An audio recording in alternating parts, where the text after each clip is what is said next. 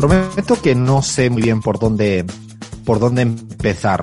Es difícil hoy elegir el, el país, quizás para, para detonar o para arrancar esto.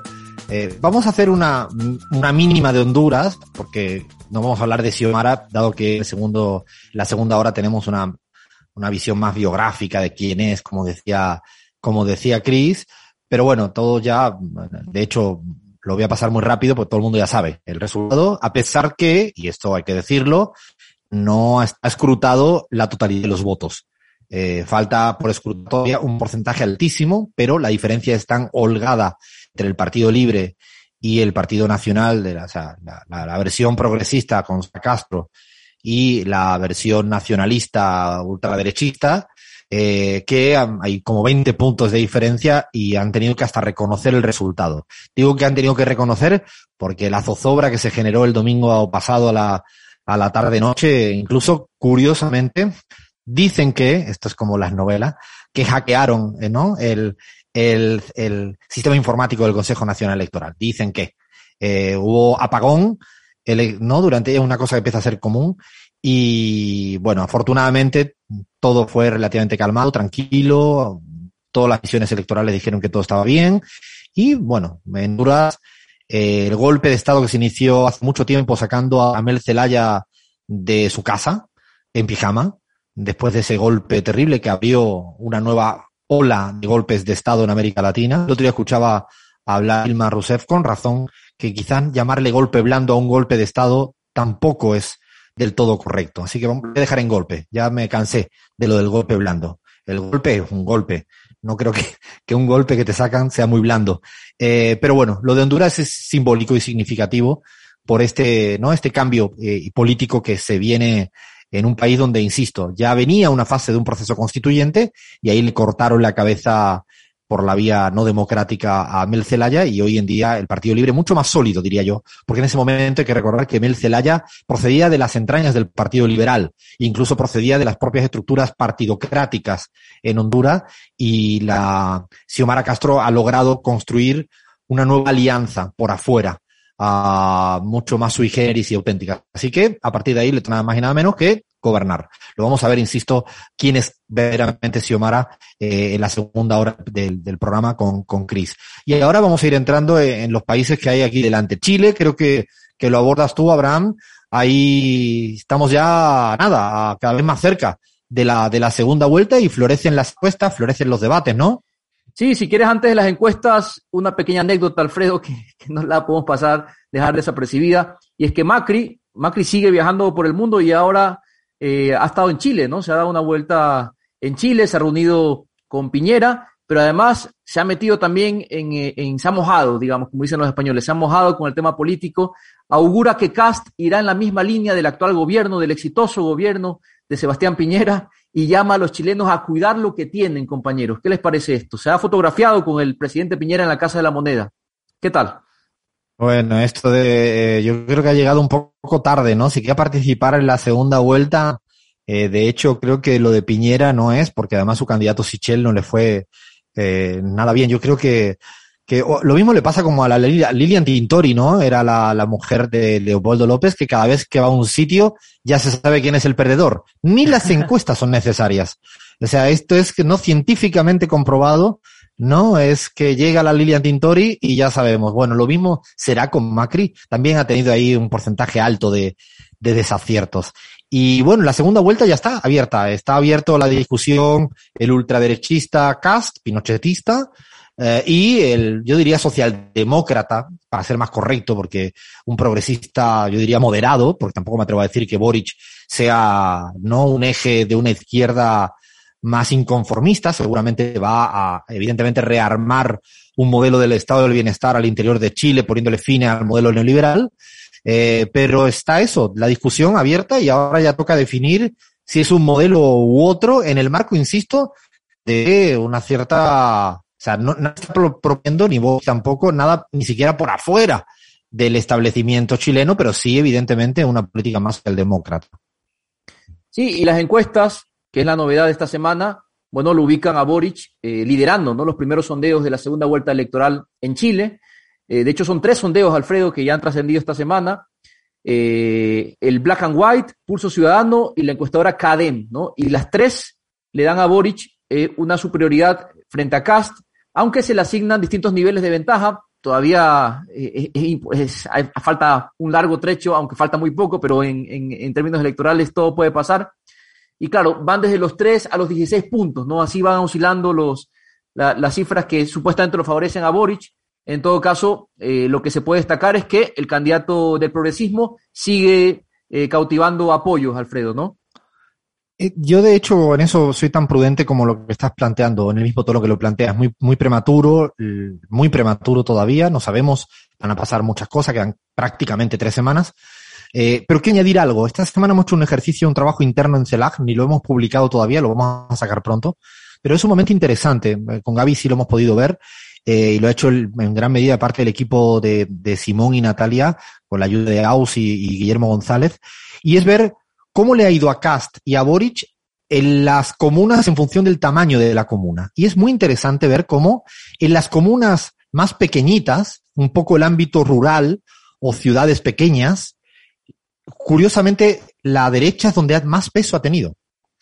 Y si miramos las ciudades más pobladas, las 10 ciudades más pobladas del Chile, mayores de 300.000 habitantes, o en ciudades por encima de 200.000, es donde más peso ha tenido Gabriel Boric. Es decir, están como muy asimétricos los comportamientos electorales en virtud del tamaño de la comuna. Y ahí yo creo que está el desafío de Gabriel Boric y el Frente Amplio, lograr sintonizar y conectar con una ciudadanía más rural. O sea, tener un discurso no tan urbanitas de clase media, urbanitas de las grandes ciudades, sino ver cómo conecta con la gente del otro Chile. Fijaros que en el Perú, Pedro Castillo gana precisamente conectando con la ciudadanía más rural. En Bolivia, Gaby, es así, permanentemente. Y a veces nos olvidamos, ¿no? Siempre explicamos las cosas por lo que ocurre en las grandes ciudades y no siempre son las que explican los resultados electorales. No sé si ves algún paralelismo, Gaby, de lo que estamos hablando de Chile para con Bolivia, ¿no? A mí me sorprendió muchísimo eh, ese dato que, que, trabajó el equipo de CELAC eh, porque es precisamente casi lo contrario de lo que sucede en Perú o en Bolivia, ¿no? Eh, quienes le devuelven la democracia a Luis Arce y ponen a Luis Arce como presidente, en Bolivia es la, fundamentalmente la ruralidad, aunque obviamente el voto de las ciudades eh, es muy importante, ¿no? En términos cuantitativos. Pero eh, sería impensable el proceso boliviano sin eh, lo rural. Y lo mismo pasa en Perú. En realidad, Lima tiene una resistencia con, con Castillo, lo contrario de lo que pasa con Boric en Chile, ¿no? Es, es literal, es un efecto completamente inverso al boliviano y que en gran medida en Ecuador también ocurrió algo parecido. Tuvo una gran dificultad Andrés Arauz en el binomio Rabascal en llegar a las zonas más rurales en términos electorales, ¿no, Abraham? A mí me parece interesante, compas, identificar que, bueno, si hay alguna coincidencia entre Castillo y Cast, que a priori uno diría qué, qué coincidencia pueden tener, me parece que también proyectan valores conservadores, ¿no? En la cuestión económica está claro para dónde apuntan. Pero es verdad que el voto rural, eh, esto puede ser un, prejuicio, un, sesgo cognitivo, eh, pero es un poco más conservador y me parece que están también apuntalando ese tipo de valores, Alfredo, y pasó también en Ecuador, por cierto. Sí, de hecho, creo que tiene otro lenguaje, que también me parece una cosa fundamental, ¿no? El lenguaje. Boris le cuesta trabajo hablar con un lenguaje mm, que no sea urbano. Eh, yo creo que a Podemos le pasaba algo parecido en España. Tiene, eh, no, mucha dificultad para llegar a un territorio eh, de lo que le llaman la España vaciada eh, allá, ¿no? Eh, bueno, vamos a seguir con México, que también han pasado cositas. Tres años se cumplen, creo que no lo he dicho bien, sí, tres años se cumplen de la toma de posesión de, de AMLO y además Grupo de Puebla. Así que eh, tenemos doble, Cris. Y pasó este, esta semanita, Alfredo, bueno, el séptimo encuentro del Grupo de Puebla, sabemos que, bueno, se, se congregan ahí este espacio geopolítico eh, líderes progresistas de la región y eh, se hablaron de, de varias, varias cuestiones importantes para el continente, bueno, la discusión del lawfare, obviamente, el rol de las nuevas tecnologías, de los medios, también se abogó por la revisión eh, de la política de sobretasas del Fondo Monetario Internacional, y eh, de la renovación de la, del diálogo de Venezuela y la recuperación pues de, de, la paz, de la estabilidad también en Nicaragua. Finalmente, este encuentro concluyó con una propuesta muy relacionada a lo que había eh, pues nombrado el presidente mexicano Andrés Manuel López Obrador en el Consejo de Seguridad de la ONU, enmarcado en un modelo solidario de desarrollo, ¿no? En esa línea, pues concluyó el, el encuentro. También estuvo lo que, lo que comentabas, esta mm, pues celebración de la tercera, del tercer año, tercer aniversario, la toma de posesión de, de AMLO y se reunieron alrededor de 250 mil personas, ¿no? En el Zócalo de la Ciudad de México para escuchar el discurso del presidente. Se escuchaban gritos como es un honor estar con Obrador, entre otros cánticos, eh, pues en apoyo al, al presidente. Y muy curioso porque eh, justamente esta semana en el The New York Times salió un artículo que iba por la línea de que mm, decían que AMLO estaba mm, más solo y aislado que nunca y llegó el miércoles con esta celebración del tercer aniversario prácticamente pues callando bocas. 250.000 personas cuando son gente común, normales, de, que salen del barrio, de la colonia, que dirían en, en México, eh, no son muy importantes para el New York Times. Y toda esta gente, otra vez México epicentro, ¿no? De, de la región. Eh, en términos geopolíticos eh, y en términos de la importancia que sigue teniendo Andrés Manuel López Obrador después de tres años, con todas las dificultades, evidentemente mucho por resolver. No se resuelve eh, una situación histórica como el narcotráfico, la inseguridad de un día a otro, pero sí es cierto que los pasos son agigantados de, de Andrés Manuel López Obrador. Se ha abierto el debate, se sigue estando el debate sobre la quién sucederá a AMLO en el 24, al menos la versión morena, está todo abierto de par en par, la, opción Marcelo Ebrard, la opción Claudia Sheinbaum, y eh, no menos importante el encuentro del Grupo de Puebla, como bien decías, Chris, yo estoy un poco eh, enojado conmigo mismo porque tenía que haber estado eh, allá, tenía muchas ganas, eh, estaba invitado para, para participar, así que no soy muy uh, objetivo, como, como nadie, eh, cuando habla de esto. Eh, bueno, pues sí quería haber estado para escuchar en primera persona las discusiones. Y yo digo que más allá de los contenidos, que son importantes, lo relevante es que sigue siendo de interés para el bloque conservador. Y esto significa que han logrado ocupar un espacio que estaba relativamente huérfano en la región, que como era el espacio progresista, ¿no? Seguramente cada cual puedes plantear, podría ir hacia una dirección u otra, pero claro, estuvo hablando Alberto Fernández, aunque no estuvo presente, pero estuvo hablando en un vídeo. Estuvo hablando Luis Arce, presidente de Bolivia. Eh, estuvo José Luis Rodríguez Zapatero. Estuvo la directora de la CEPAL, Alicia Bárcenas. Estuvo el canciller mexicano, Marcelo Ebrard. Lo digo para la gente que dice que solo hay expresidentes. Es cierto que había, estaba Samper, Correa, Fernando Lugo, Dilma Rousseff, habló, habló Lula, pero también había gobiernos actuales presentes, en México, Argentina, Bolivia, quizás menos protagónico Perú, eh, en ese espacio, pero bueno, yo lo que quiero rescatar es que sigue siendo hoy en día más visible que, ¿alguien se acuerda? Había un grupo que era del otro de Lima, se llamaba, ¿cómo se llamaba? Se llamaba Grupo de Lima, ¿no? ¿Grupo que no qué, puede Alfredo? estar en Lima porque perdieron Lima. O sea, qué, qué cagada, ¿no? Para ellos. O sea, qué, qué cosa, ¿no? No saben qué Hablando nombre le van a poner, porque no se atreven ¿no? con lo de esa. Hablando de Hablando- mudanza. Hablando de mudanzas. Me parece que los del Mudanza grupo de Lima geopolítica. en cajas, en cajas como yo. Y y de hecho no se atreven. Le van a poner Santiago de Chile, pero están ahí asustados. A ver si le ponemos Santiago y tampoco. A ver si, a ver si le llamamos de esta manera y tampoco. Están un poco asustados. Y lo de Quito tampoco quieren. Dice, a ver si le ponemos Quito y acaba siendo también, como dicen en la Argentina, Jetta, ¿no? Ser Jetta, ¿no? Jetta, Se- sí, yo me los imagino ahí. Me los imagino ahí con el Sí. camioncito del flete yendo de puerta en puerta para que nos admita alguna ciudad. Tal cual. Bueno, vamos a hablar un poco, no, eh, he perdido a Gaby, espérate, Gaby ya se fue, se lanzó por el teleférico, Gaby. Porque quería preguntarle por Bolivia, pero puede ser que esté lanzada en un teleférico. Ah, no, no, no, no, me ha asustado. Me ha asustado porque yo estaba deseando. No, porque quiero, quiero que hablemos de Bolivia. ¿Te, da tiempo para hablar eh, en el teleférico mientras que estés en el teleférico o prefieres ya darle directamente a Bolivia porque han pasado cosas yo diría que muy emocionantes, Gaby, que queríamos, probablemente la gente no le ha puesto tanto el ojo en la región al respecto, porque a veces vende más un intento de golpe que el intento de frenar un golpe.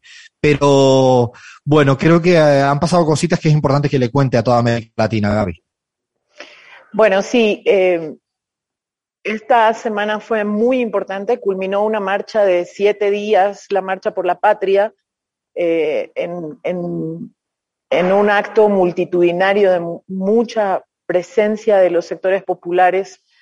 Un bloque, se vio un bloque popular en Bolivia muy unido, muy unificado, muy diverso, eh, que le dio un respaldarazo enorme al gobierno de Luis Arce, pero también que muestra la capacidad de convocatoria que tiene el actual presidente del MAS, Evo Morales. Y mm, claro, como, suele suceder, esto no apareció en ningún titular durante los siete días prácticamente se intentó hacer desaparecer la marcha y si se la hacía aparecer en algún titular de medios de comunicación, era obviamente para criticarla, para, para intentar denostarla, etcétera, ¿no? Eh, pero lo que sucedió el día lunes de esta semana en Bolivia fue maravilloso. Imagínate que cuando la cabeza de la marcha estaba ya llegando a San Francisco, en la ciudad de La Paz, que está en el centro de la ciudad de La Paz, la cola de la marcha seguía bajando de la ciudad del Alto, que son ciudades evidentemente muy próximas para quienes no las conocen. Y para quienes conocen un poquito Bolivia, la ciudad del Alto es la que tiene el aeropuerto internacional del Alto, donde se llega para llegar a la ciudad de La Paz.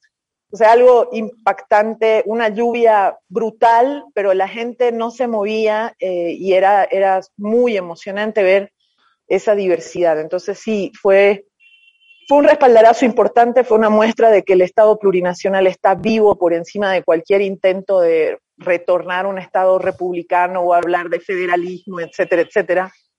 Eh, pero además una muestra de unidad del bloque popular enorme, algo que el 2019 seguramente no estaba tan sólido como se mostró este lunes cuando lograron darnos el golpe de Estado. La movilización callejera no tenía esa magnitud y creo que se aprendió la lección en Bolivia, ¿no? Eh, no abandonar nunca la calle desde las izquierdas y desde los sectores populares.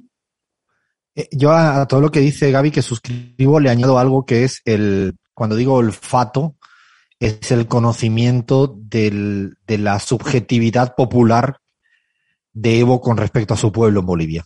Cuando Evo lanza esto, porque es una iniciativa muy de Evo Morales, después evidentemente ha sido abarcada por, por, por mucha gente y eh, apoyada, pero mm, todo el mundo, y diría que mucha gente pensó otra locura más de Evo Morales. Una semana marchando, eh, van a ir nada, los de siempre, no pasaba, entre comillas, para mucha gente nada, nada más y nada menos que podía haber un golpe de Estado o un intento de desestabilización. Y Evo, mm, además de la fuerza que tiene y las convicciones que tienen y el arrastre que tiene en términos simbólicos, lo que más me interesa a veces es, conoce bien, tiene un gran termómetro de lo que ocurre. Y ahora, y esto es una reflexión en voz alta, me atrevo a decir que más, ahora que, que ha dejado de ser presidente, con un trabajo territorial permanente, hay un Evo que es capaz de no obtener una información muy, muy fidedigna de lo que está ocurriendo ahí, de lo que la gente quiere. Y la gente quería hacer esto. Esto no solo es que Evo anima, sino la gente quería. Y lo otro que yo me quedo es que qué importante es, ¿no? Eh, otra vez el valor de la unidad, pero además una unidad convencida. Y la, la, demostración del otro día es que Luis Arce y Evo Morales, el presidente y el principal líder histórico, estaban juntos porque querían estar juntos porque Luis Arce también apareció en la foto el primer día, cuando no se sabía cómo iba a ser la marcha, ¿no, Gaby? O sea, digo, no solo quiso estar en la foto del día final con, no sé, 500 mil, un millón de personas que había, sino cuando no se sabía hacia dónde iba la... Creo que también deja mucho claridad de que hay una hermandad entre dos líderes hoy en día, el presidente y el, el líder histórico, que yo creo que ya la, la quisieran para sí muchos países en la región. Y además la madurez, ¿no? La madurez de, de, ambos eh, en conducir el proceso juntos. Eh, y la madurez, hay una frase hermosa que creo que me la quedo del cierre de la marcha, de, precisamente del, presidente, del expresidente Evo Morales, que dice, a mí me dieron un golpe de Estado, a ti no te lo van a poder dar, Lucho. Es, es una frase hermosa de, de eso que estás diciendo, ¿no? Aprender eh, incluso de los peores momentos es algo que no siempre ocurre, porque a veces la derrota político-electoral hace mella, pero en el caso de Evo creo que refleja muy bien los aprendizajes que tiene en cada momento de su, de su historia. Ojalá esta marcha sirva para frenar los deseos de desestabilización o golpe de Estado en, en Bolivia. Bueno, pasamos de un país a otro país. Eh, quiero que, que me hables de tu país hermoso, querido, ecuatoriano. Esta semana, quilombo otra vez, uno más. Y, no es fácil, te, confieso, Alfredo, hablar de, mi país por lo sucedido esta semana. Eh, y claro, inevitablemente quiero verme reflejado en lo que está pasando en Bolivia, ¿no? Hablabas del valor de la unidad, pero de esa unidad convencida. Creo que esa, es la ruta, ¿no? No, no una unidad que apela a la confianza o a la fe ciega, sino al convencimiento, a refrendar permanentemente ese compromiso con el pueblo. Y bueno, efectivamente esta semana se aprobó, Alfredo, en Ecuador, una ley bastante polémica, una ley nefasta, la ley Lazo. Eh, así se la llama, ¿no? Aunque digamos que en el registro oficial consta como la ley de desarrollo económico. Siempre son muy hábiles la gente de la derecha para edulcorar eh, los títulos, ¿no? Una ley que hipoteca seriamente, Alfredo, la estabilidad de la clase media, la clase trabajadora que se autopercibe como media en mi país. Y, bueno, con un fondo inconfundible, un tufo inconfundible al Fondo Monetario Internacional, ¿no? Eh, lamentablemente esta ley, eh, que fue negada, ha sido, digamos, eh, publicada en el registro oficial por una abstención eh, del bloque UNES.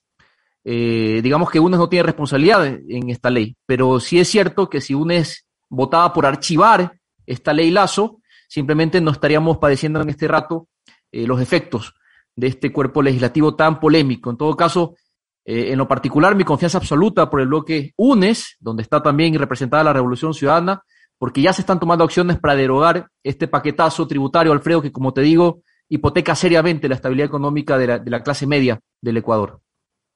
Una situación muy, muy complicada porque eh, lo peor de esta ley es que va a generar pobreza, hambre, eh, mayor endeudamiento de la gente, dificultades y evidentemente ha sido cuestionada y criticada la decisión de abstención de, del bloque mayoritario en la Asamblea, que es el correísmo, eh, porque de alguna manera indirecta, a pesar de una oposición explícita en los contenidos, por lo tanto, esa es la complejidad de la política. Se oponía y se ha opuesto y por lo tanto no hay que dudar de, porque si no, ¿para qué se opone? Pero a la vez es cierto que la abstención generaba eh, la posibilidad de que por un mecanismo muy particular que hay en el Ecuador, se llama el Ministerio de la Ley, que es que al final acabe, acabe entrando. Eh, esto ha provocado ruido y yo creo, y lo voy a decir, eh, en otro momento hablaremos más de esto, porque si no lo digo reviento, eh, todo ruido de discusión sobre una temática es bienvenido en la salud por la democracia o al interior de cualquier bloque.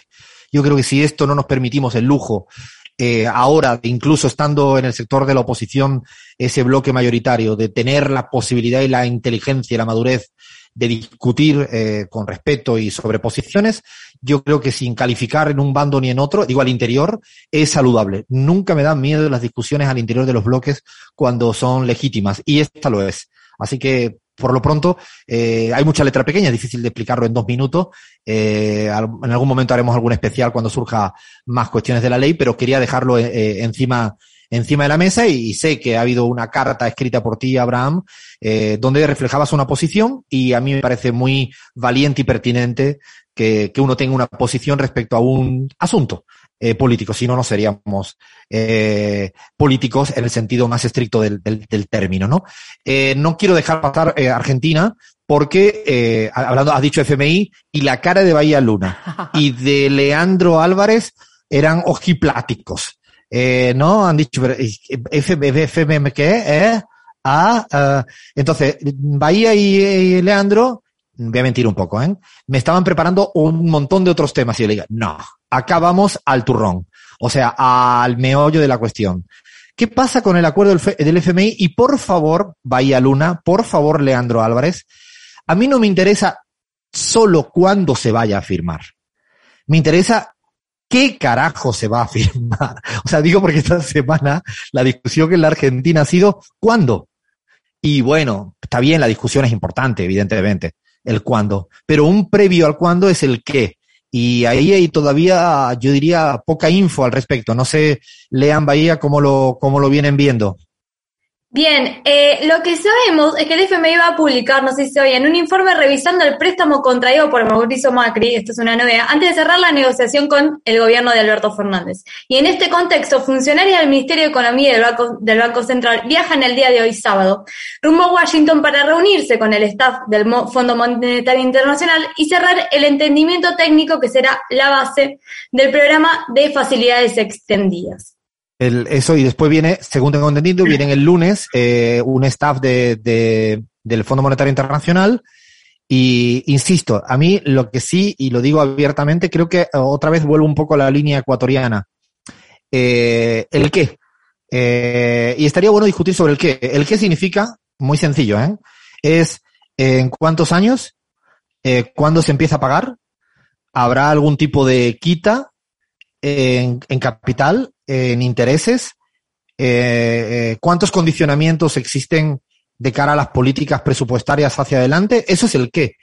Y lo interesante o lo, para mí lo dramático de esto es que nadie está discutiendo del qué. Y ahí sí pongo a toda la clase política, pues no, no, no escucho los qués, o muy poco. Y me, resulta interesante, y lo digo con mucho respeto a la gente que nos escucha.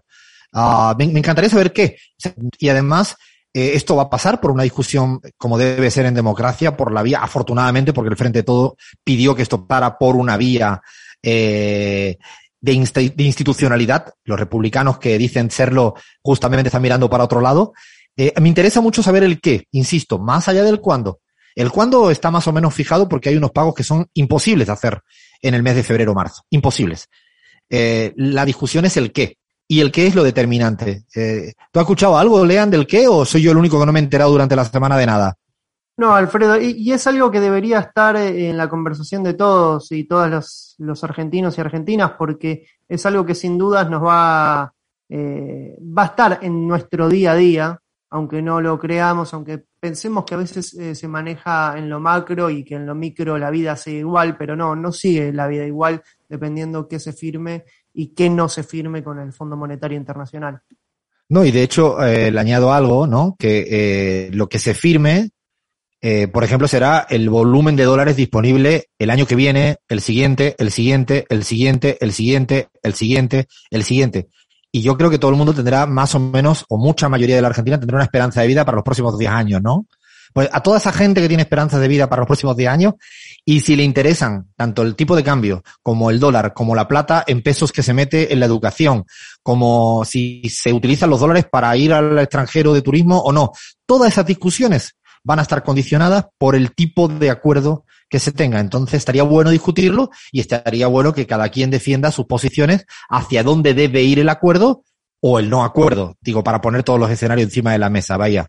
Efectivamente, sí, efectivamente. Y además de esta discusión que es sumamente importante, y es como decís, hay una cuestión de fondo que, que falta discutir, hay otro tema que no salió tanto en los medios de comunicación, los que yo frecuento y me suelen pagar inclusive por hablar de ellos, como FOAE, sino que no sé si sabían que hubo un super jueves de proyectos inmobiliarios en la ciudad de Buenos Aires y siguió la privatización de accesos al río y de Costa Salidero. Rodríguez Larreta logró en la legislatura porteña que se apruebe la tarde del jueves un paquete de leyes que abarca desde el aval del negocio de Irsa en Costanera Sur hasta la resonificación de Costa Salguero. Así que un montón de proyectos inmobiliarios eh, salidos de Rodríguez Larreta y que realmente no tuvo el impacto mediático que ameritaba en principio, ¿no? Bueno, creo que esa es la otra gran tecla de esta semana, que es para mí, ¿no? El fenómeno LMI, ¿no? La reta monetaria internacional. O sea, que es vender todo lo que se pueda en, en capital y más. Y digo vender, pero a costa de que la gente siga teniendo problemas de vivienda, lo cual pareciera una cosa que, que es, es, única. Ahí, evidentemente, es una discusión que se está dando poco, porque es un modelo de país. Un modelo de país con un modelo de ciudad eh, importante como puede ser la, la, la capital. O sea, es una discusión que, insisto, ha salido también muy poco, ha salido algo, eh, pero ha habido una audiencia pública que participaron 10.000 personas, donde el 90% de la audiencia pública le dijo que no a la reta en el mecanismo de participación que tiene la ciudad. Bueno, esto ha sido otro tema poco tratado y a mí me llama poderosamente la, la atención. Así como tener un mes de diciembre divertido en la Argentina, por decir alguna cosa así con eufemismo, entre el FMI y el LMI estamos apañados. No tengo tiempo, si quiero dejar dicho que en Perú está habiendo un intento de, de juicio político contra Pedro Castillo, uno más, creo que es el tercero o cuarto que tiene en un periodo récord, el enésimo, veremos a ver cómo prospera, incluso con el inicio de una causa ya legal, o sea, lawfare para Pedro Castillo también. Y en Colombia, vamos a hablar con calma porque la semana del día 13 se cierran las listas de candidaturas presidenciales. Eh, Zuluaga ha sido el, nombrado candidato presidencial del uribismo, exministro de él, sorpresivamente, y ahí se cuece un pacto también antipetrista en el centro político eh, colombiano, eh, con lo que ellos denominan el Pacto por la Esperanza, que es Sergio Fajardo por parte de los Verdes y Gaviria, un rector académico, un rector, un personaje académico, todo para que Petro no llegue. Eh, y Biden, por si acaso, irá, me imagino, a sellar el acuerdo ahora a principios de diciembre a, a Colombia. Vieron que no había manera de cerrar todo en tiempo récord, ¿no? Ni 25, ni 35, ni 45. Paramos, que tenemos segunda hora por delante de la pizarra.